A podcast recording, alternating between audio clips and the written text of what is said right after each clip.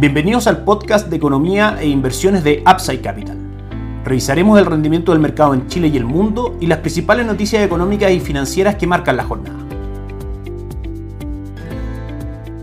Muy buenos días, ¿cómo están ustedes? Martes 28 de marzo de 2023, soy Ramiro Galeano, fundador de Upside Capital. Les doy la bienvenida a otra edición más de mercados en Upside Capital. Ayer el dólar retrocedió prácticamente 4 pesos, cerrando en 806,90. El IPSA subió un 0.18%, cerrando en 5.258 puntos. Y el cobre cayó un 0.57%, cerrando en 4,02 dólares por libra de cobre. El día de hoy en el mercado local, si vemos las cotizaciones del dólar, nos encontramos con cotizaciones en 799,60, tocando mínimos durante el día de 796 y el mercado tratando de confirmar la ruptura de los niveles de 800 para buscar objetivos, como hemos dicho anteriormente, cercano a, en primera instancia, 792 y luego 786. Probablemente el, el comienzo del fin del ciclo de alza de tasa de política monetaria en Estados Unidos, sumado a eventuales alzas en el cobre, si es que China recupera su dinamismo y cumple su meta de crecimiento del 5% y otras noticias más, para nosotros establecen un escenario para el dólar en Chile, probablemente con un sesgo más bajista que alcista durante este año 2023. También, por ejemplo, las minutas de la última reunión del Banco Central de Brasil, correspondiente al 21-22 de marzo, donde decidieron mantener la tasa referencial en el 13.75%, ayuda a este pequeño impulso bajista del dólar en Chile, dado que el real brasilero en general es un factor de referencia para los movimientos del dólar peso en Chile. Al mantener la tasa, finalmente no aumenta el premio por mantener esa moneda, de manera que en sí mismo, si bien no es un factor directamente bajista, no es un factor alcista en este caso para el real, y eso termina influyendo dentro de, por supuesto, otros factores en el dólar peso en Chile. Si nos vamos a las acciones, el día de hoy marca un avance el IPSA del 0.19%, en Joy en la acción que más cae un 2.45%, la que más sube sobre blanco, subiendo prácticamente un 5%. 4.96%, y Sokimich B es la acción más transada subiendo un 1.7%.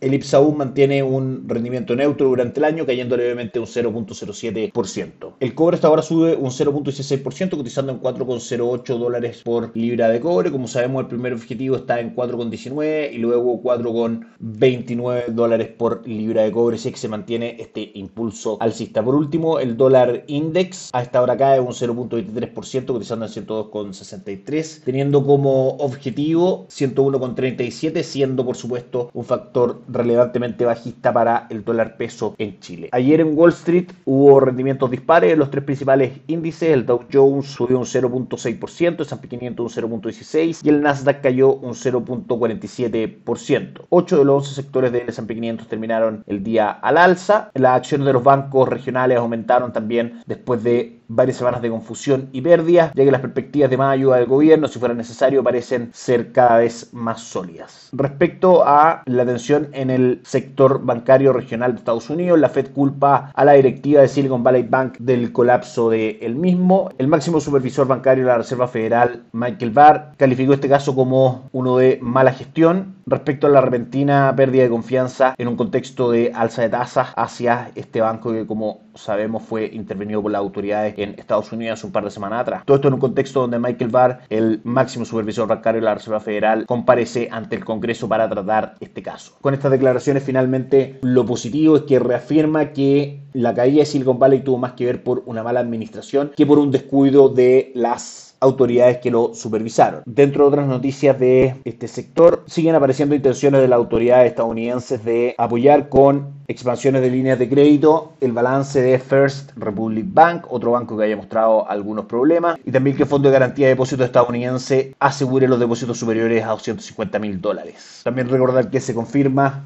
que First Citizen Bank Shares adquirió todos los depósitos, créditos y sucursales de Silicon Valley Bank. Ese es el primer foco de preocupación de los inversionistas durante esta semana, el avance en las noticias respecto a el sector de bancos regionales en Estados Unidos. El segundo es, como sabemos, por supuesto que tiene que ver con cifras macroeconómicas y el manejo de tasa política monetaria por parte de la Reserva Federal. Hay un 42% de posibilidades de que en mayo se repita el alza de 25 puntos base y un 58% de probabilidades de que la tasa política monetaria en Estados Unidos se mantenga sin modificaciones. El día de hoy, en cuanto a calendario económico, desde Estados Unidos, el precio de viviendas crece un 2.5% en línea con lo esperado pero por debajo del 4.6% del mes anterior. También la confianza del consumidor de Conference Board sube a 104.2 puntos por sobre los 101 puntos esperados. En el contexto actual de la economía y de los mercados alrededor del mundo hoy día, probablemente buenas noticias macroeconómicas sean malas noticias para los mercados, dado que mejores noticias económicas finalmente hablan de una mayor actividad económica y esa mayor actividad económica es por sí misma un factor inflacionario. Vamos a ver cómo reaccionan los mercados el día de hoy a estas noticias con las cotizaciones en Asia mixtas, con el Hansen de Hong Kong subiendo un 1.12%, Shanghai cayendo un 0.19% y el Nikkei 225 de Japón subiendo levemente un 0.15%. En Europa, el DAX alemán cae un 0.05% y el Eurostock 600 cae un 0.22% sin gran volatilidad en ninguno de los índices del viejo continente. Y por último, Estados Unidos, ya con cotizaciones nuevamente los rendimientos de los tres índices son mixtos, con el Dow Jones subiendo un 0.28%, S&P 500 un 0.03% y el Nasdaq un